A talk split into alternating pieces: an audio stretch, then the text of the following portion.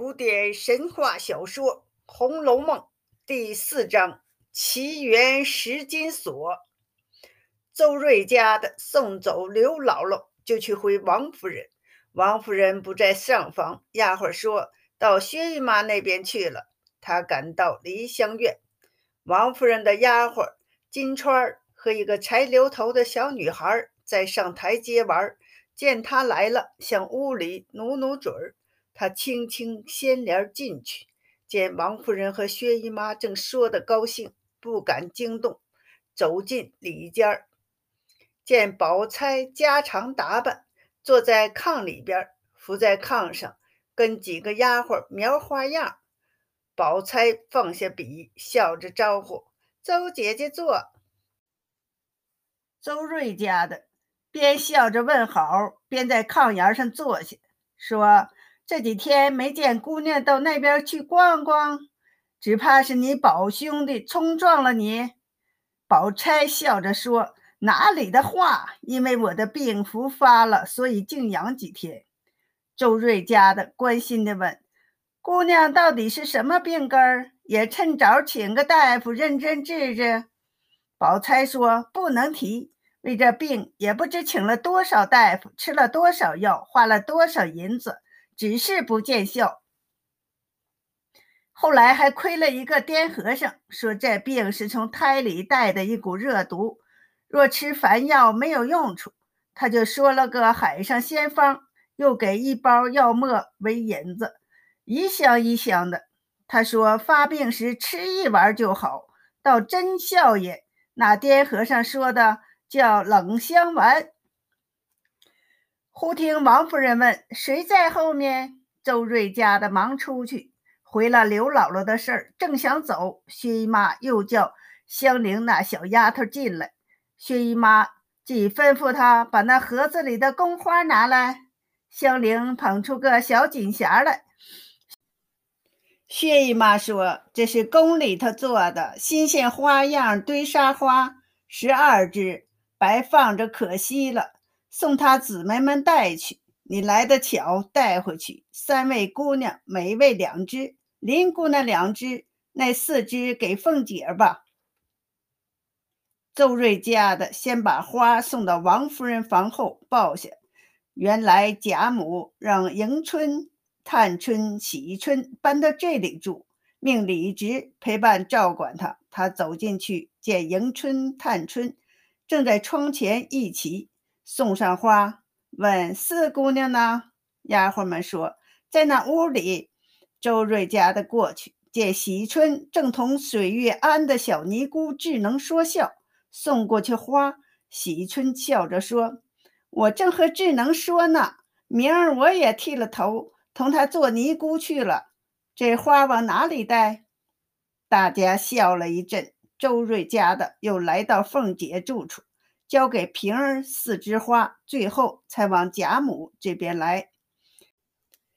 黛玉正在宝玉房中，大家解九连环游戏。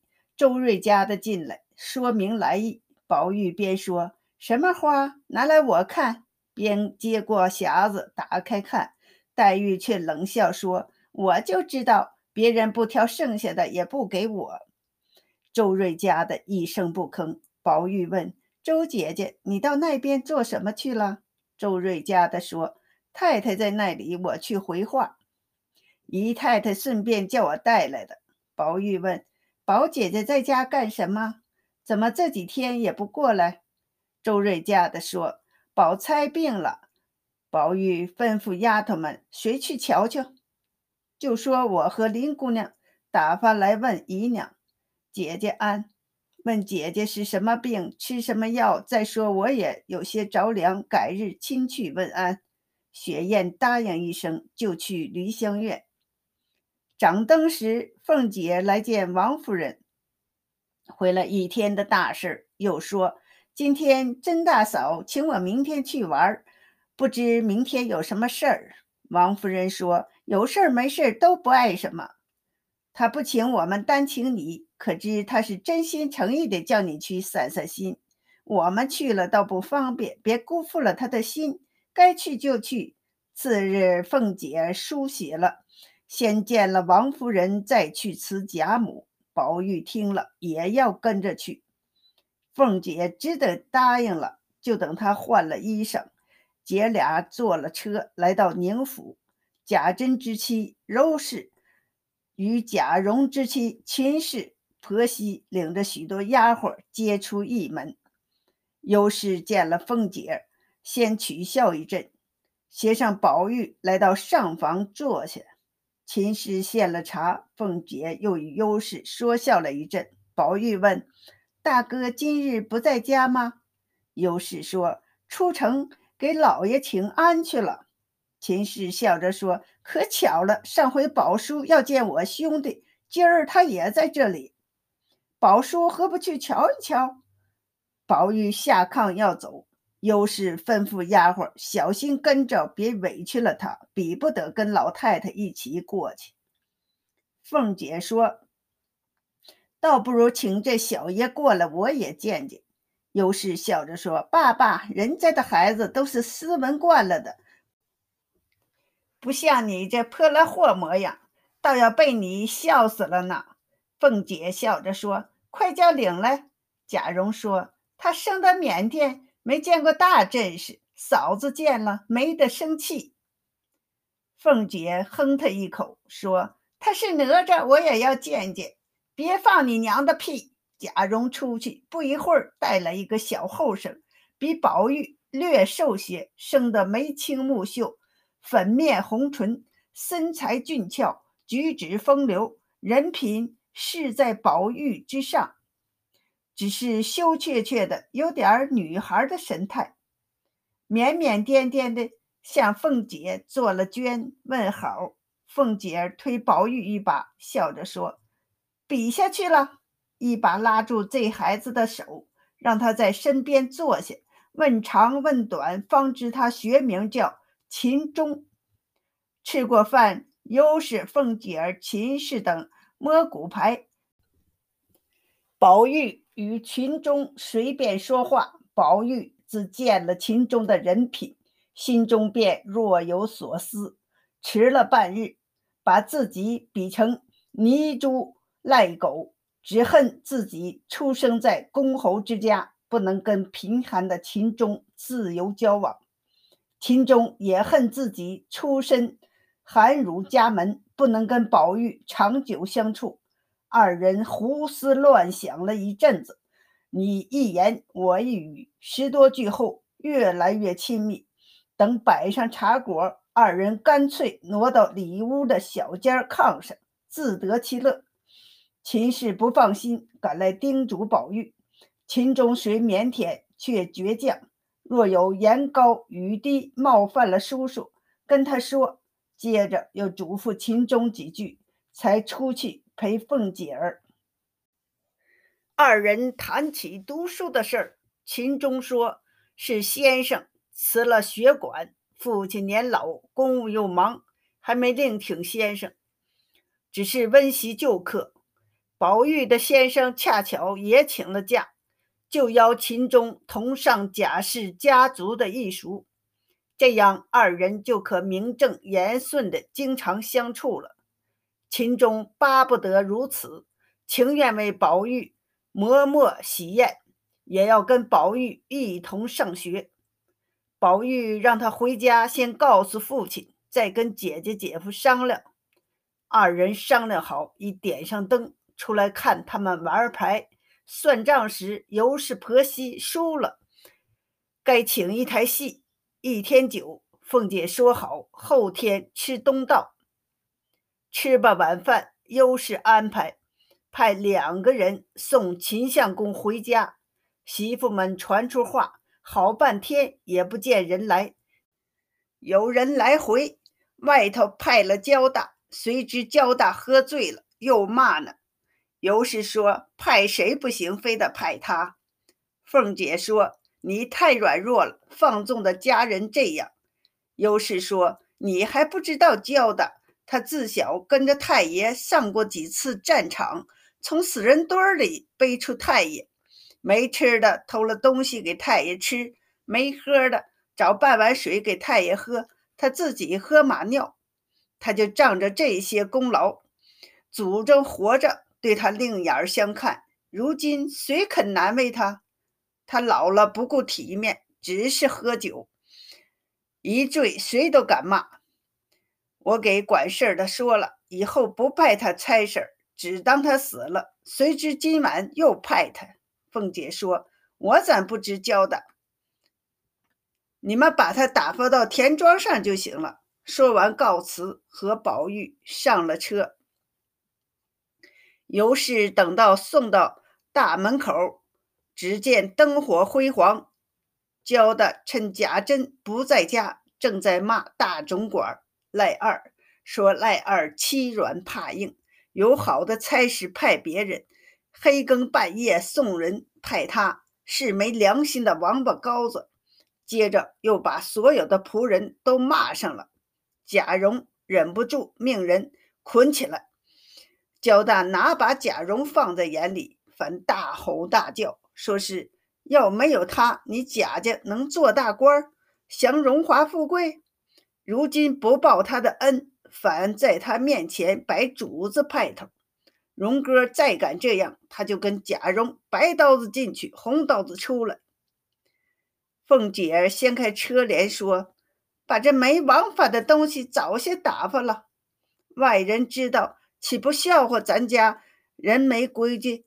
贾蓉说：“是。”众仆人见焦大撒野，就把他掀翻捆绑，拖往马圈里。焦大却连贾珍都捎上骂：“我要到池塘里哭太爷去。”哪里想到生下这些畜生来，每日偷鸡摸狗，扒灰的扒灰，养小叔子的养小叔子，我什么不知道？众小厮见他说话有。天无日头，吓得魂飞魄散，忙用马粪堵他的嘴。凤姐儿、贾蓉都装着没听见，宝玉却好奇地问：“姐姐，八灰是什么？”凤姐哈哧：“不许胡说，那是醉汉胡说。你是什么人？问这种事儿？我告诉老太太，看不捶扁你。”宝玉吓得连连讨饶。两人回到家。宝玉向贾母说：“要跟秦钟一同上家塾，也好有个伴儿。读书的朋友正好发奋读书。”凤姐在一旁帮腔，说是秦钟多么讨人喜爱，还要来拜老祖宗呢。老太太高兴万分。凤姐趁机请贾母后天去看戏。贾母虽年高，但最喜欢热闹。到那天。就带上了王夫人、黛玉、宝玉等过去看戏。晌午时，他回来歇息。王夫人爱清静，跟了回来。宝玉陪贾母回府，等贾母睡下，还想去看戏，又怕打扰秦氏他们，想起宝钗养病，就去梨香院探望。到了薛姨妈房中，先请了安。薛姨妈一把搂住他，笑着说：“这么冷的天儿，难为你想着来，快炕上坐。”又命人倒热茶来。宝玉问：“哥哥不在家？”薛姨妈叹道：“没龙头的马怎肯在家？”姐姐大安了。您前儿还打发人来瞧他，他在里间儿你先过去，我收拾收拾，就去和你说话。宝玉掀门帘进去，见宝钗坐在炕上做针线，一身家常打扮，不施脂粉，别有风韵，就问姐姐大安啦。宝钗起身微笑着说：“已经大好了，多谢记挂着。”让她在炕沿上坐下，命莹儿倒茶来，接着问老太太：“姨娘安？”她见宝玉。项上挂着那块玉，笑着说：“成天都说你这玉，让我仔细先鉴赏一下。”二人凑近了，宝玉摘下玉递过去，宝钗托在掌上，见那玉如麻雀蛋般大小，脆若明霞，硬润如酥，天生成五色花纹，上面有小如蝇头的篆字。宝钗定睛细看。正面刻着“通灵宝玉”四个字，还有两行字：“莫失莫忘，仙寿恒昌。”背面刻三行字：“一除邪从，二疗冤疾，三知福祸。”宝钗看着，念出声来。莹儿嘻嘻笑着说：“我听这两句话，倒像和姑娘金锁上的两句话是一对儿。”宝玉笑着说：“姐姐的金锁也让我鉴赏鉴赏。”宝钗说：“别听他的，没什么字。”宝玉央求：“好姐姐，你怎么瞧我的？”宝钗被他纠缠不过，说：“不过是别人给了句吉利话儿。”站上的，所以天天带着，不然沉甸甸的，有什么趣儿？说着，他解开外罩衣扣，从里面大红袄上把那珠宝晶莹、黄金灿灿的璎珞摘下来。宝玉托着锁看，果然每面有四个字，共成两句。吉言，正面是不离不弃。反面是芳龄永继，宝玉念了两遍，又把玉上的字念了两遍，笑着说：“姐姐，这八个字倒与我的是一对儿。”婴儿笑着说：“是个赖头和尚送的，说是必须粘在金器上。”宝钗斥他不去倒茶，又问宝玉从哪里来，话音未落。黛玉花枝乱颤的走进来，宝玉见他外罩大红羽缎褂子，问：“下雪了吗？”婆子们说：“下了半天了。”宝玉就命人拿来斗篷预备着，让李嬷嬷传话，叫小厮们先回去。薛姨妈摆了几样巧果子，让他们吃。宝玉夸前日在宁府甄大嫂做的鹅掌鸭舌头，薛姨妈就把自己用酒腌的取了与他品尝。宝玉说：“这不是下酒菜。”薛姨妈就命人灌上上等好酒。李嬷嬷怕他喝了闹事儿，不让薛姨妈备酒。薛姨妈让他放心，就是老太太知道了，也与他无关。他才不再多说。宝玉喝着酒，黛玉在一旁嗑着瓜子儿。雪雁来给黛玉送手炉，黛玉问：“谁叫你送来的？”雪雁说：“紫娟姐姐怕姑娘冷，叫我送来的。”黛玉接了手炉，说：“我平日和你说话，你当耳边风了。他的话，你就成圣旨。”宝玉知道是数落他的，只是暗暗嘻嘻一笑。宝钗也知道黛玉就这性格，也不说什么。薛姨妈却说：“他们知你体弱怕冷，记挂你倒不好了。”黛玉说：“幸亏是在姨妈这里，假如在别人家，岂不是要生气？难道人家连个手炉都没有，非得从家里送了一个？”人家不说丫头小心，只说我放纵惯了呢。薛姨妈说：“你真多心，我就不会这样想。”宝玉三杯酒吃下，李嬷嬷又拦着。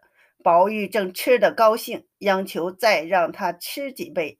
李嬷嬷哄下：“今儿老爷在家，可要仔细问你的书。”宝玉扫兴地放下杯，吹了头。黛玉说。舅舅若问你时，只说姨妈留着呢。这个妈妈，她吃了酒，倒拿我寻开心。暗中又推宝玉说：“别理他，咱们只管乐咱们的。”李嬷嬷埋怨黛玉不帮他，反让宝玉多吃酒，被黛玉一阵冷嘲热讽，啼笑皆非地说：“林姐儿一句话比刀子还厉害。”薛姨妈在当中劝了宝玉，方又鼓起兴来。李嬷嬷只好吩咐小丫头们几句，自己先走了。薛姨妈让宝玉又吃了几杯，做了酸笋鸡皮汤，宝玉喝了几碗，又吃了大半碗碧梗粥。待薛林二人吃完饭，喝了盐茶，宝黛便告辞，一同回去。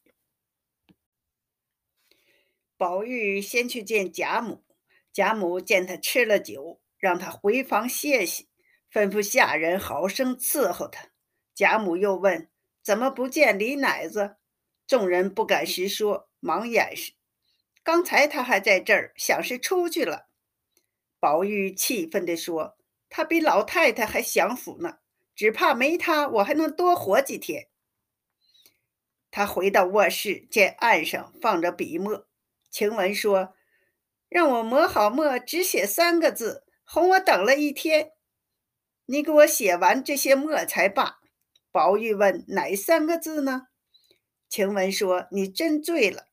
你嘱咐贴到门斗上，我爬高上梯贴了半天，冻得这会儿手还僵着呢。”宝玉忙握住晴雯的手，看门斗上的字。黛玉过来，宝玉问：“好妹妹，这三个字哪一个好？”黛玉抬头看，是“绛云轩”三字，笑着说。个个都好，明儿也替我写个匾。宝玉说：“哄我呢。”又问：“袭人姐姐呢？”晴雯努努嘴儿。宝玉见袭人已合衣睡下了，问：“我在那边吃饭，见一碟豆皮儿包子，想着你最爱吃，让曾大嫂派人送来，你见了吗？”晴雯说。我知道是你送的，偏偏才吃了饭。李奶奶见了，就拿回家给她孙子吃去了。西雪送上茶来，宝玉招呼林妹妹吃茶。众人笑着说：“林姑娘早走了。”宝玉吃了半盏，想起早上的茶来，问西雪：“早起斟的那封鹿茶，得三四遍后才好吃。”怎么又换这茶？西雪说：“叫李奶奶吃了。”宝玉把杯一摔，当啷打个粉碎，跳起来吼：“她是你哪门子奶奶？你们这样孝敬她？不过我吃了，吃她几天奶，比祖宗还厉害。撵出去，大家干净。”袭人原是装睡，想跟宝玉逗着玩，见宝玉动怒，忙起来劝解。贾母听见动静，派人来问，袭人忙掩饰：“我被雪滑一下，失手打了茶盅。”就与几个人把宝玉挟到炕上，边劝边为他脱衣裳，扶持他睡下。